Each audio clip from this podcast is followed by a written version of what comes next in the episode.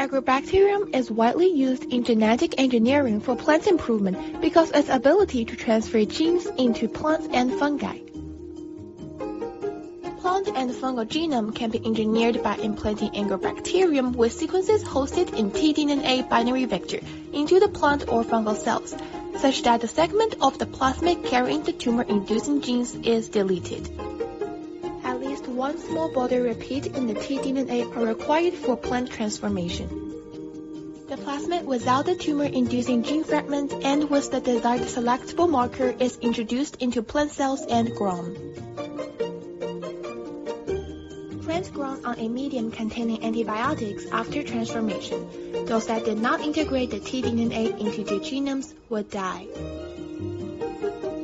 way, a gene-edited plant cell that produces the substances we want is created. The accumulation of wound response compounds was not observed in unexcised transformed roots, which can retain GFP expression for at least two months. Those composite plants harboring transgenic hairy roots were maintained intact. There are limitations in agrobacterium transformation.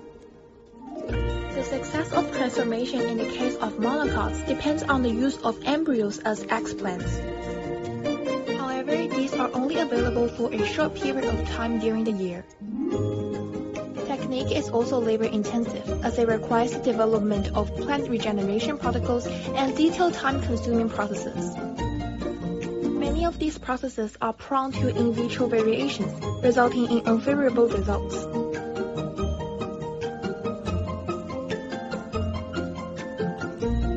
Despite its limitation, agrobacterium is widely used because of its ability to produce a vast amount of substance within a short time.